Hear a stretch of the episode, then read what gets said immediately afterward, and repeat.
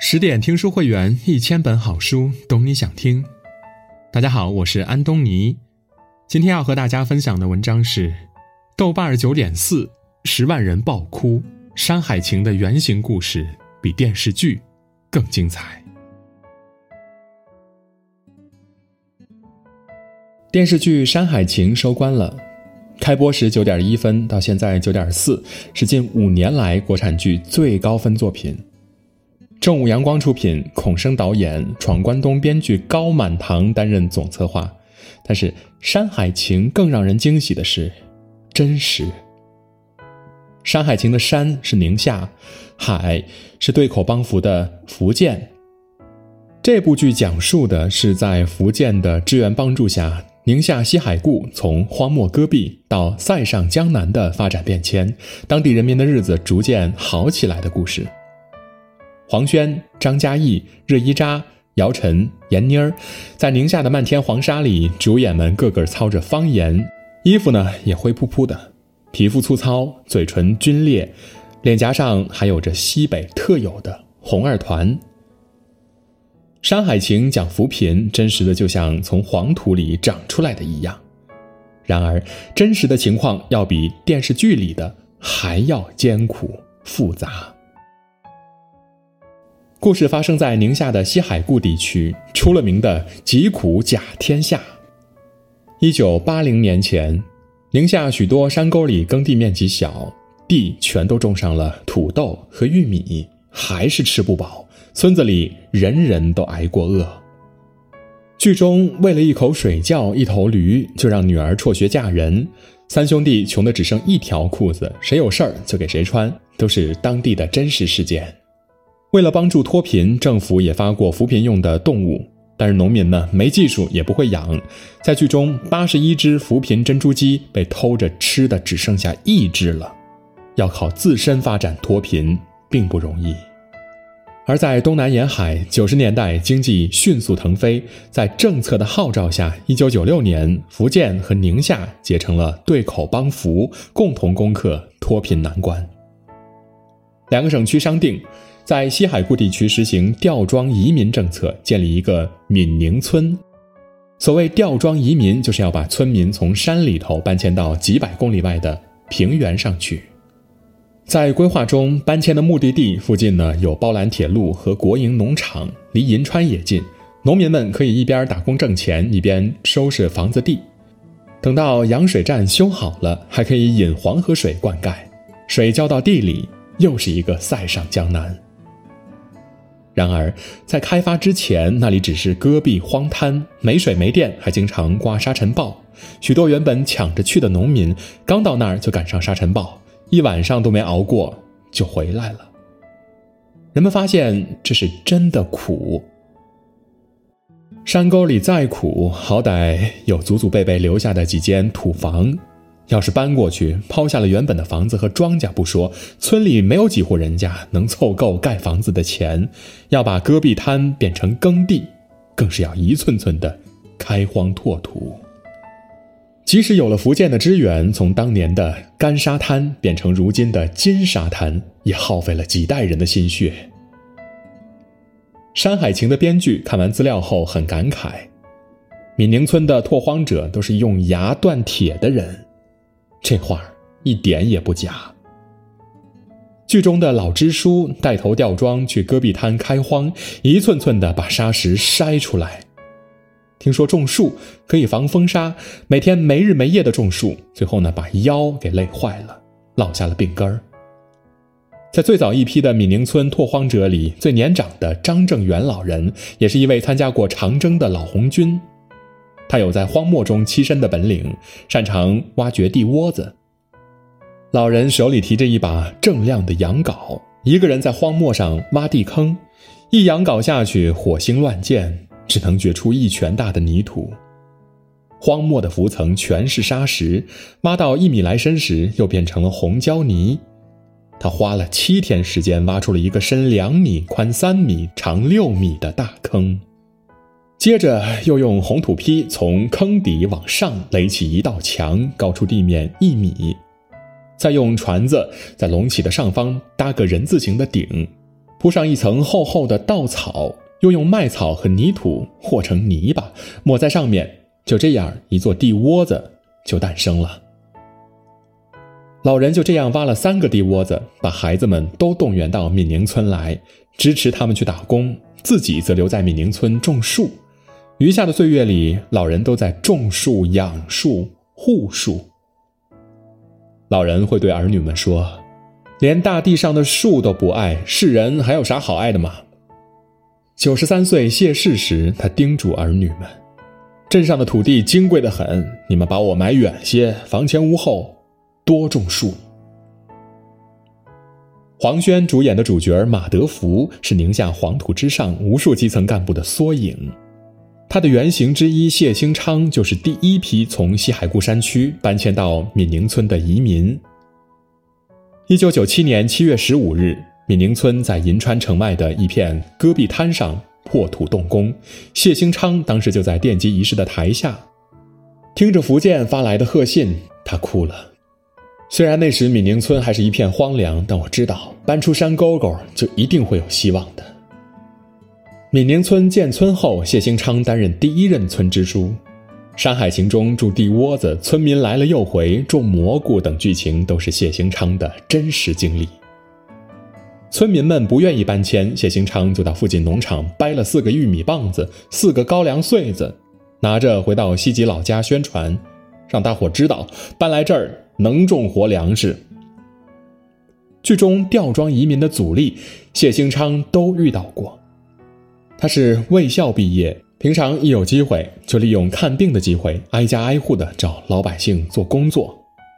经常有村民要回，我赶紧拦住，苦口婆心的劝他要向前看。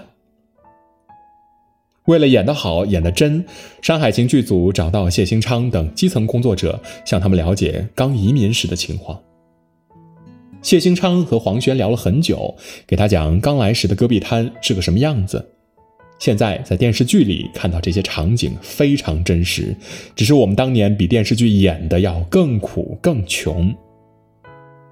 主演热依扎也说。你不真的走到那儿，不是跟当地人聊了，你根本无法想象那些故事。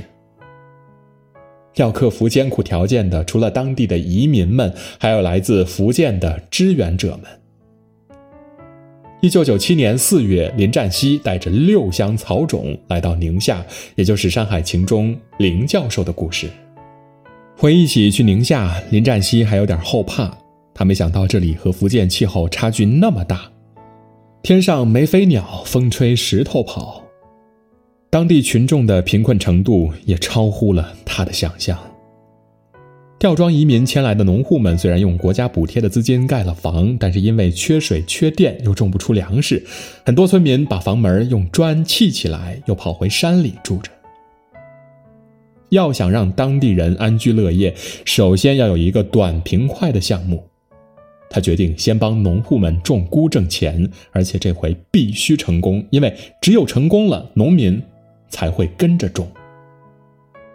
然而在此之前，北方几乎没有栽培食用菌的经验。宁夏气候干燥寒冷，昼夜温差大，到底能不能种出食用菌？林占西也没有把握。他每天夜里辗转反侧，渐渐的有了一个设想。本地的窑洞可以保温，湿度也较为稳定，能不能用它来种菇呢？他带着农民们搭起菇棚，开始试验。为了随时检查温度变化，他干脆就住在菇棚里。半年后，第一批双孢菇被种了出来。技术难关被攻克了，销售问题又随之而来。农民们种出来蘑菇卖不出去，眼看着又要返贫了。林占西和农民签下了包技术、包销、包售的合同，带着军样北上包头，南下兰州，天南海北的跑起了市场。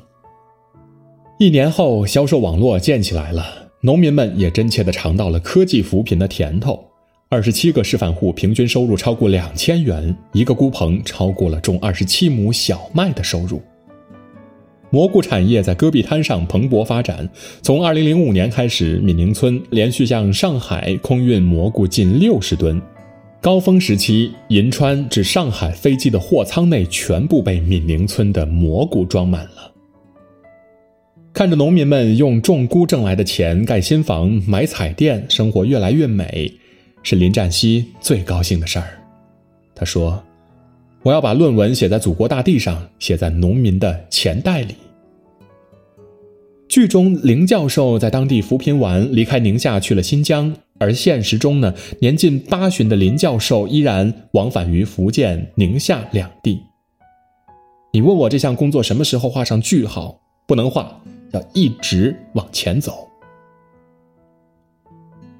和农民们打成一片，帮他们种蘑菇、卖蘑菇，林占西的经历还远不止这些。一九九三年，有一个美国的农场主向林占西发出邀请，八千美元一个月，是他当时工资的一千多倍。回到家里呢，林家人很高兴，但也知道他还惦记着扶贫工作，都劝他去去去，等赚到钱了，照样可以回来扶贫嘛。林占西还是拒绝了，他知道菌草技术意味着什么，这不仅仅是一个小小的技术发明，这个领域的潜力。非常巨大。他也知道，要是去了美国，成为百万、千万富翁都不难。但本来可以用菌草为中国千千万万贫困农户做的贡献，为国家做的贡献就都没了，还可能会帮外国人来赚中国人的钱。那我会成为罪人呀！没了贡献，还可能为国家添麻烦。他打心眼里不愿意。能几十年如一日研究菌草，坚定的拒绝物质条件的诱惑。林占西的信念离不开家庭教育。林家三代研究菌草，在扶贫路上，林占西四次从鬼门关走过，生过大病，出车祸断了两根肋骨。他只在医院里待了四天就出院，继续工作了。但对于这些经历，林教授很淡然，说起来都是小事情，因为真正的大事儿。是生命。林占西的弟弟在一次扶贫工作中遭遇锅炉爆炸，乡里第一个研究生就这么没了，全家人都很痛心。林教授的父亲安慰大家：“你们就把他当成是死在战场上了，不是解放的话，你们兄弟六人都有可能死在战场上。让千千万万的农民富起来，才是真正的富有。”林占西带着弟弟的遗愿，在军草扶贫的路上走得更加坚定。一九九六年，在首届菌草技术国际研讨会上，林占西把菌草的英文名命名为“菌草”。有人担心外国人看不懂这是什么，他自信的笑道：“看不懂没关系，那就让他们来学吧。我就是想让世界知道，这是中国人的一个发明。”如今，菌草技术已经推广到了一百零五个国家。正如林教授所言，打出了中国招牌。巴布亚新几内亚前国防部长为了纪念菌草，帮助他们摆脱贫困，还把女儿的名字改为叫菌草。除了走出国门，菌草技术也在林教授的门下不断的传承发展。《山海情》中，林教授的学生小黄，正是对应林教授的学生黄国勇。他是福建菌草扶贫工作队的队长，也是第一批进入宁夏帮扶的福建技术人员。从2000年起，黄国勇连续支宁二十年。前十年中，他每年至少有十个月在宁夏和当地农民在一起，实验推广香菇和巨菌草种植技术。黄国勇常说自己已经是半个宁夏人了。二零一八年退休以后，也依然心系宁夏，年年光顾这个第二故乡。林占西还和出国留学的女儿约法三章：“你是为国家去学习的，学成以后要回来服务国家的。”大女儿林冬梅放弃了新加坡优厚待遇，回到祖国和父亲一起走上了军草事业。拒绝诱惑，用技术建立起民族自信。真实的中国科学家比电视剧中的更了不起。林教授一门不是个例，《山海情》几乎每个主要人物都是有原型的。郭京飞饰演的陈金山，原型是清华博士毕业的樊学双。宁夏气候干燥，樊学双刚到这儿时的反应跟很多福建元宁的干部一样。早晨睡醒，经常发现自己在流鼻血，这一细节呢，剧中原封不动的还原了。与电视剧中陈金山推进劳务输出、鼓励大家外出打工挣钱是不同的。二零一六年，樊学双挂职隆德县时，情况发生了变化。很多青壮年已经外出务工了，村里大多是老人、小孩和留守妇女们。樊学双就把生产车间建到老百姓的家门口，将工作岗位送上门，进一步的改善他们的生活。解决了留守妇女的问题，樊学双又把视线投向残障群体。当地残疾人无法务农和外出打工，只能靠微薄的救助生活。很多残疾人呢，一度产生了轻生念头。樊学双多方筹措资金，在隆德县建立了宁夏第一家残疾人托养创业服务中心，吃住全免。有了工作技能，他们终于能靠自己的劳动挣钱了。一位残疾人把自己的第一个月工资两千元交给妈妈时，母子二人抱头痛哭。剧中陈金山挂职期满后回到福建，而在二零一八年底，樊学双两年的挂职期满后继续留在隆德，他想帮助更多宁夏人脱贫致富。姚晨饰演的吴月娟虽然在剧中戏份不多，但是解决了很多大困难。比如给村民找免息贷款、安排劳务输出等等。他的原型是福建省扶贫办原主任林月婵。林月婵已经记不清自己是第几次来宁夏了，却清楚地记得1997年她第一次来宁夏时看到的情景。当时闽宁两地既没有直达火车，也不通航班，她坐着汽车颠簸了三天才到。尽管已有心理准备，但他还是被眼前的一切吓着了。站在这片土地上，你都难以相信，如此恶劣的环境下怎样生存。当地的贫困极大的震撼着他的内心。林月婵至今还记得三月的宁夏刺骨的寒冷，在土坯堆砌的露天教室里，老师们蹲在地上，拿着树枝教孩子们认字，孩子们的衣服补丁。落着补丁，还能看到裸露着的皮肉。农户们连碗筷都没有，就在灶台上挖几个窟窿，全家人围着灶台吃饭。井里打上来的都是苦水，牲口都不愿意喝。漫天黄沙中，林月婵看到农民们披着麻袋在寒风中瑟瑟发抖的排队，他还觉得奇怪呢。一问才知道，他们顶着严寒排上一晚上的队，就是为了能卖一点马铃薯。他下定决心，我一定要让这个地方富起来。调研结束后，他马上推进各种扶贫工作。福建和宁夏建立起了一对一的对口帮扶，跨越两千多公里的山海之情从此建立。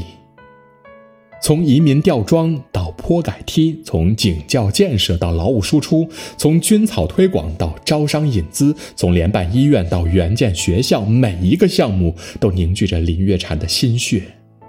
每一批援宁挂职干部，他都亲自送去，再亲自接回。每一次往返时，他还要带上大量的盐茶、沙茶酱等等家乡特产。二零零七年，林月婵退休后，又被返聘为宁夏回族自治区政府顾问，操心的依旧是闽宁协作。只要碰到难题，不管是在宁夏还是在福建，干部们总会不由自主地先给他打电话求援。所以，至今林月婵手机中储存的号码最多的依然是宁夏的。如今的宁夏西海固地区呢，早已看不到苦极甲天下的影子了。二零二零年，林月婵再次回到宁夏，当年的闽宁村已经成了闽宁镇，医院、学校，镇上什么都有，村民们住进了楼房，甚至用上了抽水马桶。林月婵乐呵呵的看着这一切。一晃二十四年了，今年已经七十五岁的林月婵老人终于实现了他的愿望。他一边感叹着闽宁镇的变化，一边用柔柔的福建口音说：“我们跟宁夏是兄弟姐妹情啊。”至于那些质疑《山海情》真实性的人们，可以亲自去宁夏看一看。直到现在，宁夏人民依旧会亲切地称福建为“八闽亲人”。宁夏的各大景点，持福建身份证都可以免费游玩。闽宁之情。山海为证；治和者，不以山海为远。更多美文，请继续关注十点读书，也欢迎把我们推荐给你的朋友和家人，一起在阅读里成为更好的自己。我是安东尼，我们明天再见。